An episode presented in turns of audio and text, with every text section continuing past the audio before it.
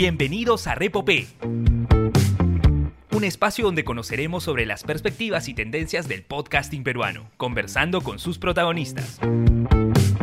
Soy Lue Mendoza, arroba Lue Mendoza en Twitter, y en esta edición entrevistamos a Juan Diego Rodríguez, periodista y podcaster de Decibelio 85.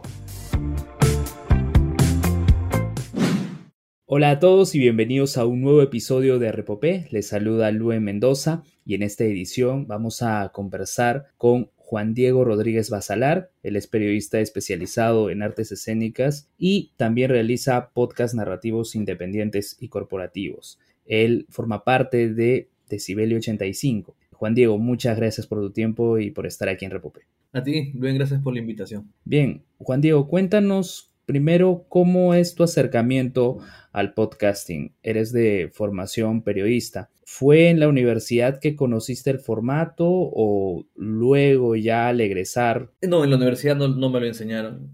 Fue un curso de radio. Y de hecho, digamos, mi primer acercamiento a ese tipo de código, este fue a partir de ese, de ese taller de radio en el que disfruté mucho agarrar mi, mi grabadora de mano, una Sony que tenía, chiquitita, que tenía arriba un plug, o sea, un cabezal, un huequito, donde estaba el plug adaptador del micrófono Shure de, que estaba a 60, 70 soles en Iraoka. Entonces con eso ya tenía una forma de poder hacer entrevistas y con una grabadora sencilla, ¿no? No era tan complicado. Pero claro, de eso, eso a llamarlo podcast, hay, no sé, hay un debate, ¿no? Pero digamos, ese es, es mi primer acercamiento a la radio, entendida como radio. Luego de eso, creo que es mi vieja la que me dice, oye, eh, oye, me han hablado de este podcast que se llama Radio Ambulante. yo, ah, ¿qué será? Y escuché y dije, ay, qué chévere, y me olvidé. En paralelo, también me pegué, y creo que esto no, no es podcast porque no tienes el espíritu del podcast, sino también es radio, pero solamente que lo subían a, a internet. Yo era seguidor de un programa de radio de la, de la radio española que se llamaba Siglo XXI pero a mí me, gusta mucho escuchar nueva música, que es bastante difícil porque a veces uno termina escuchando siempre lo mismo, pero me esfuerzo por escuchar nueva música y desde hace años. Así fue que llegué a Siglo XXI, un programa que ya no dan, que creo que hace un par de años terminó. Y como no podía escuchar la radio española, entraba a la página RTV, ¿no? Y me descargaba los programas. Algunos también los escuchaba en algún trabajo, en, el, reproductor de la página, pero era básicamente radio alojada en, una página web. Pero digamos, es algo muy similar a lo que entendemos por podcast, pues. Y de ahí creo que me olvidé. me olvidé de, la radio, me olvidé de esas cosas. Porque bueno, pues así es la vida. Y terminé pues convirtiéndome en periodista, en redactor. Y empecé a desarrollar ese otro que es el código escrito y el código escrito es el, que al final me va a terminar ayudando cuando quiero hacer, narraciones un poco más complejas, no sé, no, no sé cuál es el término, narraciones, en los podcasts que hago, ¿no? Me sirve mucho la parte escrita para pensar el, sonido. Yo entiendo que a veces algunos parten del sonido para pensar el, el guion. A mí me gusta jugar al límite quedándome en lo escrito primero. Pero de ahí, el, digamos, entre el periodismo y hacer podcast, creo que hay, hay, mucho, hay mucho en común. Entonces, terminé cayendo ahí un día que dije, quiero volver a hacer podcast, quiero hacer radio, quiero hacer reportajes en radio, sí. Que además mi, mi, mi flaca estaba escuchando bastantes podcasts, ella era la de los podcasts. Eh, yo dije, oye, a mí también me interesa, oye, yo también quiero hacer uno, yo creo que puedo hacer uno bacán. Justo hablé con Fabricio, se le dije, oye, hagamos algo. Es más, perdón, él me dice a mí, oye, ¿en qué andas? Y yo, oye, quiero hacer esto. Oye, yo también. Uh, ya. Coincidimos. Y así fue como terminé haciendo podcast. Claro, ese encuentro con Fabricio Serna se da en abril del 2020, ya con todo el contexto de, de la pandemia. ¿El confinamiento ayudó a ello? A ver, no me acordaba que era en abril del 2020. No, lo, no tengo idea de esas cosas. O sea, simplemente pasó hace mucho tiempo, aunque no es tanto ese acercamiento a los podcasts lo siento más directo cuando estoy un año, más o menos un año, acompañando a mi, a, mi, esposa. ella estaba haciendo su doctorado, estaba en Nueva York, en Upstate, o sea, no en la ciudad de Nueva York, sino como quien se va para Canadá. Y ella escuchaba un montón de podcasts y yo como, ¿qué es esto? ¿Qué es esto de acá? Y ahí empecé a, me empecé a gustar uno en especial era del periodista Malcolm Gladwell. Sí, es Revisionist History. Sí, sí, no, ese, ese, podcast me, me, destruyó la cabeza, me hizo explotar la cabeza, porque eran temas que a mí me interesaban, que se puede entender como mundanos, se puede entender como tonterías, pero que son esas pequeñas historias, ¿no? La intrahistoria, que, a mí me, me, me, pasan de vueltas. Entonces tenía un episodio dedicado a las papitas fritas de McDonald's, que dije, ¿qué? ¿Está loco este pata? ¿Qué le pasa? ¿Qué, o sea, ¿qué está haciendo este pata? Eh, habló con una empresa que se dedicaba a hacer sabores, consiguió gente, los llevó, los hizo probar y, empezó a hablar sobre en qué momento las papitas fritas de McDonald's habían dejado de saber tan rico, porque antes las hacían con mucha grasa, pero luego pareció millonario, ya, etc. Y a partir de las papitas fritas dije, ah, no, este es un código que me interesa explorar.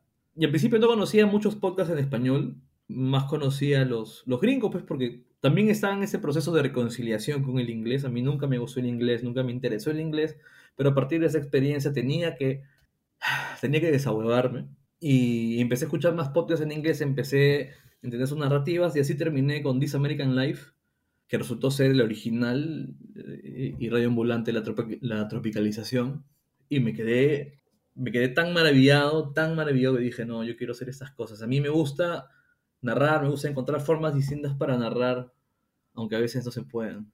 Bueno, al fin y al cabo, se consiguen las formas y las maneras de poder trabajar con el podcasting. Ya nos contaste que gracias a esta idea que viene de la prensa escrita, de la forma de redactar, es que tienes una base para poder construir tus narraciones en el podcast. ¿Y cómo es que surge la idea de, de primera llamada del podcast? Surge de mi relación con el teatro. En algún momento me reconcilio también con el teatro. Yo trabajé en un centro cultural y veía a los actores tan digos que me parecían insoportables. Y eso me hacía que no viera el teatro. Bueno, con los años luego entendí el teatro, me conecté. Y luego eso coincidió con estar pensando, ya, yo quiero hacer un proyecto, pero ¿de qué? ¿De qué, de qué me interesa? ¿Qué sé?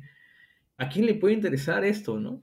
Y me armé mi proyectito, pues. Eh, los estudios de mercado, todas esas cosas, pues, ¿no? Eh, la parte de gestión. Y ahí coincide pues el, estar con Fabricio. Coincidimos con Fabricio y le digo, oye, tengo esta idea, hay que hacerla. Le estuvimos pimponeando un rato y, finalmente salió. Primera llamada es quizás mi excusa para aprender más de teatro. ¿no? A, mí, a, mí, me gusta el teatro, me encanta en general las artes escénicas. He estudiado, he dramaturgia, o sea, no soy dramaturgo, imposible, ¿no? Pero sí lo he estudiado porque me interesa mucho. Tiene que ver mucho también con el guion de los podcasts hay algo ahí en, crear, hay algo ahí en, la ficción, en jugar con el universo que me gusta, pero me gusta sobre todo porque dentro de lo que yo hago, que es el periodismo, hay límites, ¿no? Entonces, me, tengo que enfrentar siempre a, a, que las grandes historias que uno se puede imaginar no son tan grandes historias, sino son historias más normales. Eso me gusta, me gusta aterrizar las cosas. Pero creo que primera llamada parte de, mi necesidad de explorar en un código nuevo, así como me pude haber topado con otra persona, ¿no? Fabricio, una persona que hiciera videos, probablemente estaría en ese camino de los videos, que también me encanta. Creo que pasa por explorar nuevos formatos, porque el texto, si bien lo me gusta, lo entiendo, me parece básico, me parece insuficiente. Mira, si te hubieras topado de repente con un productor audiovisual, te veríamos en YouTube, te veríamos en Twitch, haciendo directos, quién sabe, ¿no? Pero el destino te llevó al podcast. Sí, y tiene que ver también mucho conmigo el podcast o el podcast que yo planteo, porque yo no estoy. A mí no me interesa estar, ¿no? Digamos, como yo escucho Repopé, me interesa estar en Repopé porque, bueno, es algo que escucho, pero en términos generales no me interesa yo ser el personaje, ¿no? O sea, yo soy feliz con que otro se lleve, eh, ponga la cara, a mí no, no, sé, es un vicio del, periodista, ¿no? Del que tiene que retroceder un poco para que lo demás hable, ¿no? Parte del vicio, ¿no? Porque a veces, pues, también es demasiado. Claro, y en el caso del podcast no es poner la cara, es poner la voz, ¿no? Y, lo hemos escuchado, creo que en el episodio más reciente de, de Primera Llamada, con Stephanie Orue, que claro, tú das pie pero es otra voz quien empieza a, narrar, ¿no? Quien empieza a contar lo que tienen para el podcast. Y también en Decibelio tu labor, como lo mencionamos en la presentación, es hacer podcast para terceros, producirlos. Ah, ¿Qué tal ello cuando ya no es una iniciativa propia, sino trabajar un proyecto para alguien más? Se me hace muy fácil trabajar para alguien más. Se me hace muy, muy fácil. Muy sencillo. No, no, no así con primera llamada, con el que siempre tengo una, una relación de, o sea, sí, lo voy a hacer rápido, lo voy a hacer bien, pero no me va a terminar gustando. En cambio, los otros que hago para otras marcas, para personas, creo que me doy alguna licencia, soy más indulgente. Creo que pasa porque, esto puede ser polémico, ¿no? Porque como no es algo que me interese tanto como yo o como un proyecto personal, estoy más relajado. Y estar más relajado me permite jugar más. ¿Relajado en qué sentido? Porque ciertamente hay una responsabilidad con el cliente, pero quizás estás un poco más distendido en el desarrollo en sí de, del contenido, en ah, cómo ir contando la historia. Sí, o, sea, me refiero relajado a... Relajado como un catalizador de mi creatividad, ¿no? Así ha sido, creo, a grosso modo mi proceso, ¿no? Cuando empecé con primera llamada, que digamos fue lo primero que hice, me sentía como, o, que, o quería ser como Ronaldinho dominando la pelota, haciendo truquitos, haciendo cositas, ¿no? Y así fueron con los primeros episodios que duraban una hora. Ah, Dios santo, ¿no? Y además que creo en la actualidad, viendo esos episodios, a pesar de que puedo rescatar algunas cosas, creo que no se sostienen como para ese largo formato. Ahora creo que sí puedo hacer cosas de largo formato y que se sostengan. Luego de esa, esa etapa de que quería ser Ronaldinho, me sucede como que un, un bajón basado en una autocrítica muy dura, ¿no? Creo que ese, ese ha sido, ese es creo que cada vez menos, lo, trabajo, lo pienso. Una de mis características, ¿no? Siempre he sido bastante, bastante duro con todos y clásica, ¿no? Muy duro también conmigo mismo y con mi trabajo. Sobre todo cuando resuena en algo mío y es mío. Por el contrario, cuando son las empresas o cuando hay otras personas, o sea, no es para mí, me siento sumamente libre. digamos, la idea, de, la idea de producir para otros me encanta. O sea, no... Creo que puedo jugar más, creo que... No sé, creo que puedo jugar más. Me siento un poquito más libre. Siento que puedo jugar fútbol en otro espacio distinto a mi casa y eso me da algún tipo de alegría. Y en el caso de la producción, ya sea de primera llamada o de estos podcasts que has desarrollado eh, junto con Decibelio para algunas marcas, ¿qué dificultades has encontrado a la hora de la producción, a la hora de, de trabajar, porque bueno, ya nos hablabas de la creatividad, ¿no? De que, claro, con las marcas y con los proyectos para terceros tienes esa mayor libertad, pero quizás haya habido algunas complicaciones a la hora de tratar ciertas ideas, de expresar ciertos términos. Creo que no, no, he tenido problemas. De ese tipo no. He tenido problemas porque a veces me he relajado y no he hecho las entrevistas que tenía que hacer, de repente no he conseguido las respuestas que quería y eso también era un problema sí, a veces cuando uno no encuentra la respuesta que quiere, dice, ah, el capítulo no me sale. Y hay que volver a hacer otra entrevista yendo por otro lado. Ese tipo de problemas, con eso sí me he topado, claro. Pero son más parte de la gestión. Pero de ahí creativamente no. Yo creo que tengo, no voy a decir obsesionado, porque eso es demasiado, pero tengo muy bien claro que uno tiene que empezar a trabajar, o digamos, en lo que me interesa a mí, yo tengo que empezar a trabajar el cómo se dice, la forma, ¿no? y para trabajar la forma del cómo se dice tengo que estar consciente de, o por lo menos intentar estar consciente, porque finalmente lo va a leer otra persona y ya, pues, ¿no? Y ahí pierdo control, eh, de qué palabras usar y cómo, y cómo decirlo, ¿no? En qué momento hacer la pausa, en qué momento hacer la acentuación, siempre tirando a que suene lo más natural posible. Claro, nada es natural, pero que, suene lo más natural posible, usando palabras que uno utilizaría en la realidad y no palabras que jamás usamos que eso es además un vicio del periodismo, ¿no? Escribir nosocomio en vez de hospital. Bueno, igual pasa, creo que en, los guiones, en los libretos, para todos los formatos. Y entiendo el podcast como aquel soporte de la lengua más cotidiana.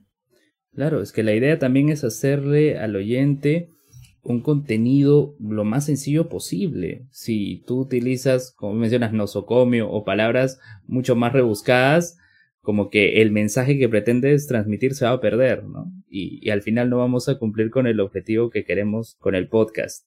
Bueno, en el caso de los entrevistados, ya que mencionabas de que puede que hagas una entrevista, no te salga y todo.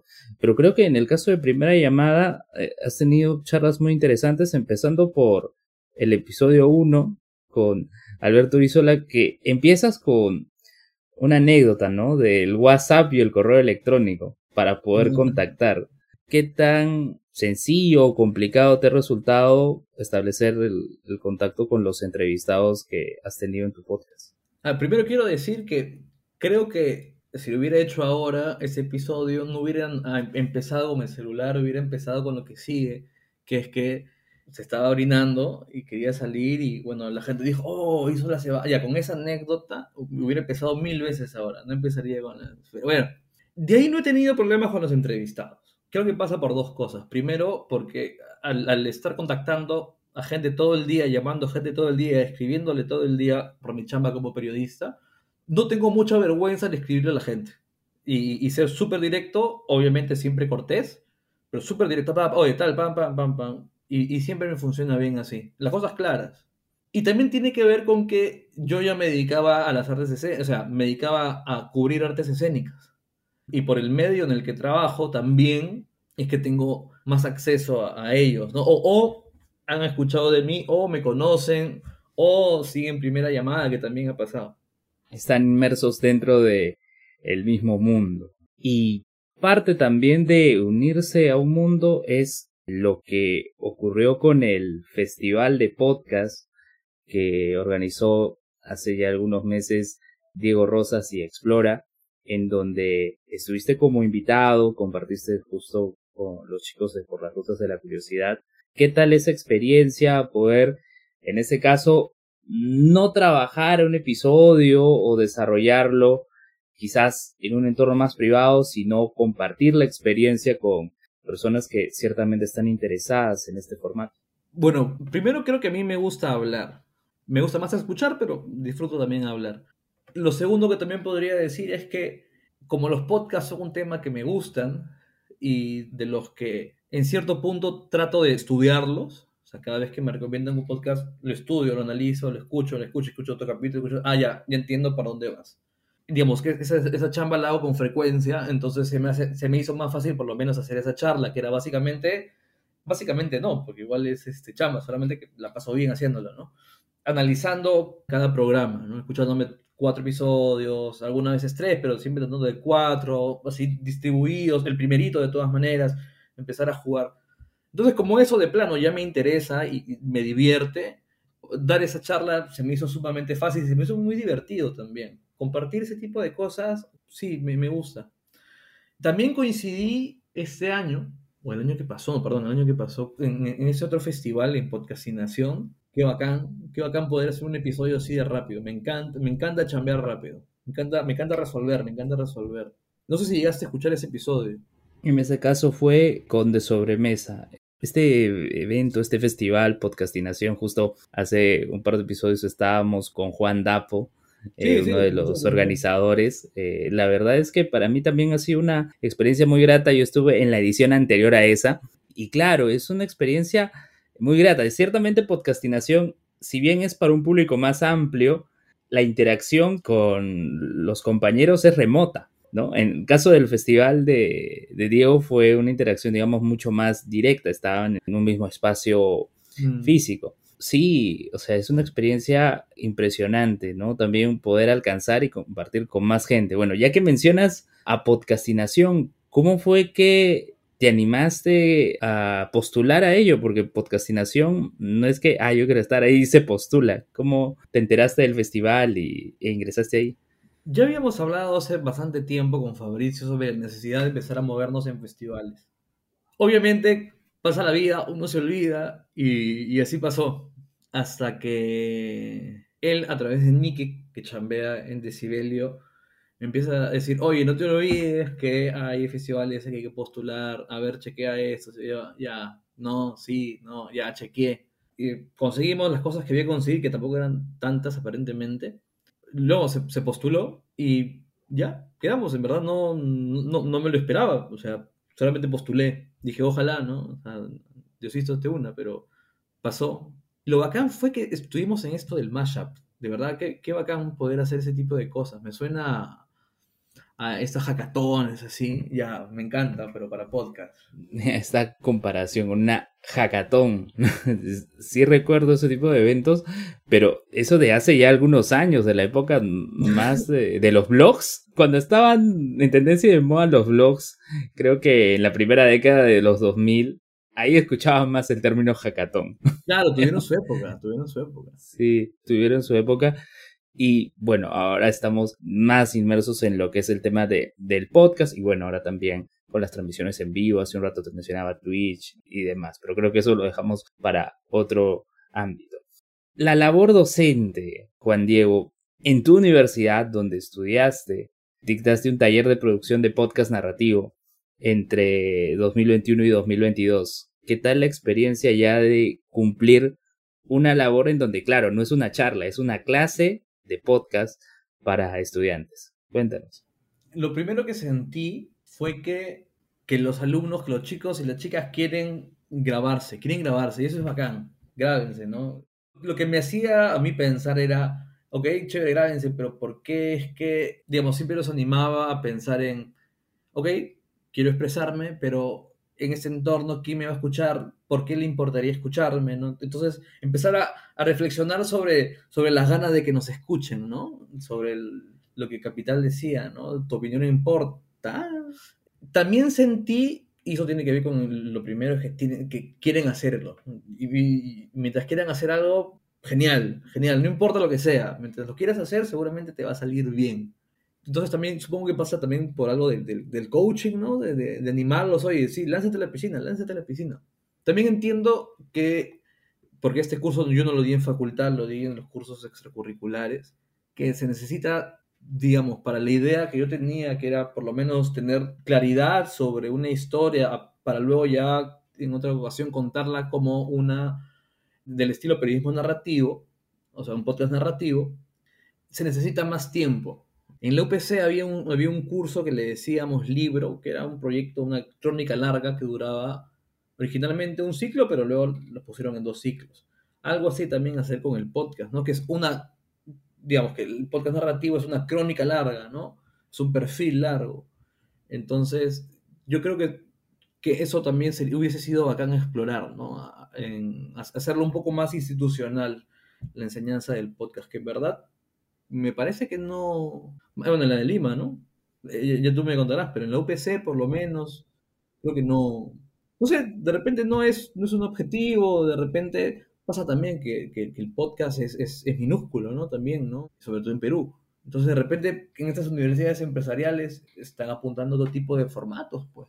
Al fin y al cabo van a ser los intereses de, de cada estudiante, hacia qué quieren apuntar, qué es lo que quieren producir quizás su estilo no está en el podcast. Hace un rato lo mencionamos, que es la tercera vez que lo digo, el, el TikTok o el, el, streaming, Twitch, ¿no? Cada uno va a ver el camino que quiera seguir, ¿no? Y bueno, al ser un curso extracurricular, quizás pueda haber cierto interés mayor a que sea un curso de la carrera, porque, vamos, en los cursos de la carrera se trata de conocer de todo un poco, pero no necesariamente vas a desempeñarte en todo lo que vayas a ver ahí, sino te vas a especializar. Y bueno, en el caso de la producción de, del podcast, bueno, y, en el taller que has dado, en Decibelio, en su portal, han diseñado ocho pasos para producir el podcast, ¿no? Es lo que tenemos justo en, en un artículo eh, firmado por ti. Supongo que puedo decir cuál es lo más importante de un podcast narrativo según mi opinión tener claro, y eso va a sonar medio raro ya, tener claro qué de la historia que te interesa contar refleja algo en ti. O sea, cuál es tu vínculo con ese tema que vas a investigar. Más allá de que aparentemente no tenga nada que ver, ¿no? O sea, ¿por qué te interesa esa historia? Digamos, eso es lo primero resolver, ¿no? El, el interés personal. Ya luego la historia obviamente tiene que ser buena, atender sus características, pero lo primero es que te tiene que interesar algo de historia, tiene que decirte algo de ti, porque si te dice algo de ti, es más probable que el momento de reflexionar sobre y en ese episodio puedas llegar a otras profundidades. Mira, todo un trabajo de, de reflexión que se tiene que hacer porque, claro, vamos, hace un rato mencionabas, claro, hay que impulsarlos, hay que animarlos, que presionen el botón de rec y a grabar pero también va un poco más allá, ¿no? un poco más allá, no es simplemente quedarnos en eso. Bueno, ¿qué visión tienes del, del podcasting, Juan Diego? ¿Qué esperas a futuro con primera llamada, con decibelio? ¿Qué crees tú que vaya a pasar en un futuro?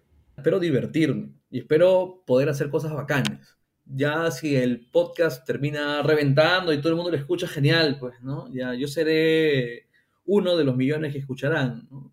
Si el podcast nunca termina por reventar y se queda pequeñito, bueno, está bien, pues no hay ningún problema, ¿no? O sea, supongo que mientras yo me divierta, mientras yo le pase bien, a pesar de que sea una chamba adicional, creo que, creo que estoy feliz. ¿Qué quiero con primera llamada? Con primera llamada justo estaba, hace tiempo que lo quiero hacer y ya, ya tengo los equipos. Quiero empezar a ir con la gente al teatro. Ya grabé mi piloto, ya salió bravazo. Ir con la gente al teatro y luego hacer una crítica de la obra que vieron, ¿no? Que la gente comparta su opinión. Y eso con la comunidad, eso es lo que quiero hacer. Eso me mueve, o sea, tengo esa una idea que la tengo desde bastante tiempo. Me gusta esta idea del en vivo. Hay un podcast que me, me pasó de vueltas que era Lado Bebe, de repente lo han escuchado de, este periodista Bebe Contepomi, que se entrevista a, a, grandes artistas, pero tú lo escuchas y estás ahí, ¿no? O sea, eh, acabo de venir a la casa, de... ya. Esa misma idea y, y, y, caminar con el entrevistado o la entrevistada y a lo mismo yendo al teatro. Oye, me estoy encontrando con tal, oye, ¿qué tal? ¿Cómo está? Chévere. Oye, oye, ¿sabes algo de esto? Ah, yo te cuento, pa, pa, pa. Ya. Y todo ese, ese audio, con algunas ediciones, obviamente, sería esta temporada que quiero hacer desde hace tiempo, muchísimo tiempo. Me muero por hacerla. Ya por fin la voy a hacer, pero estoy corriendo con el tiempo. Porque además de estar en otros proyectos, el año pasado, primera llamada, se ganó un estímulo de cultura para hacer una, una temporada.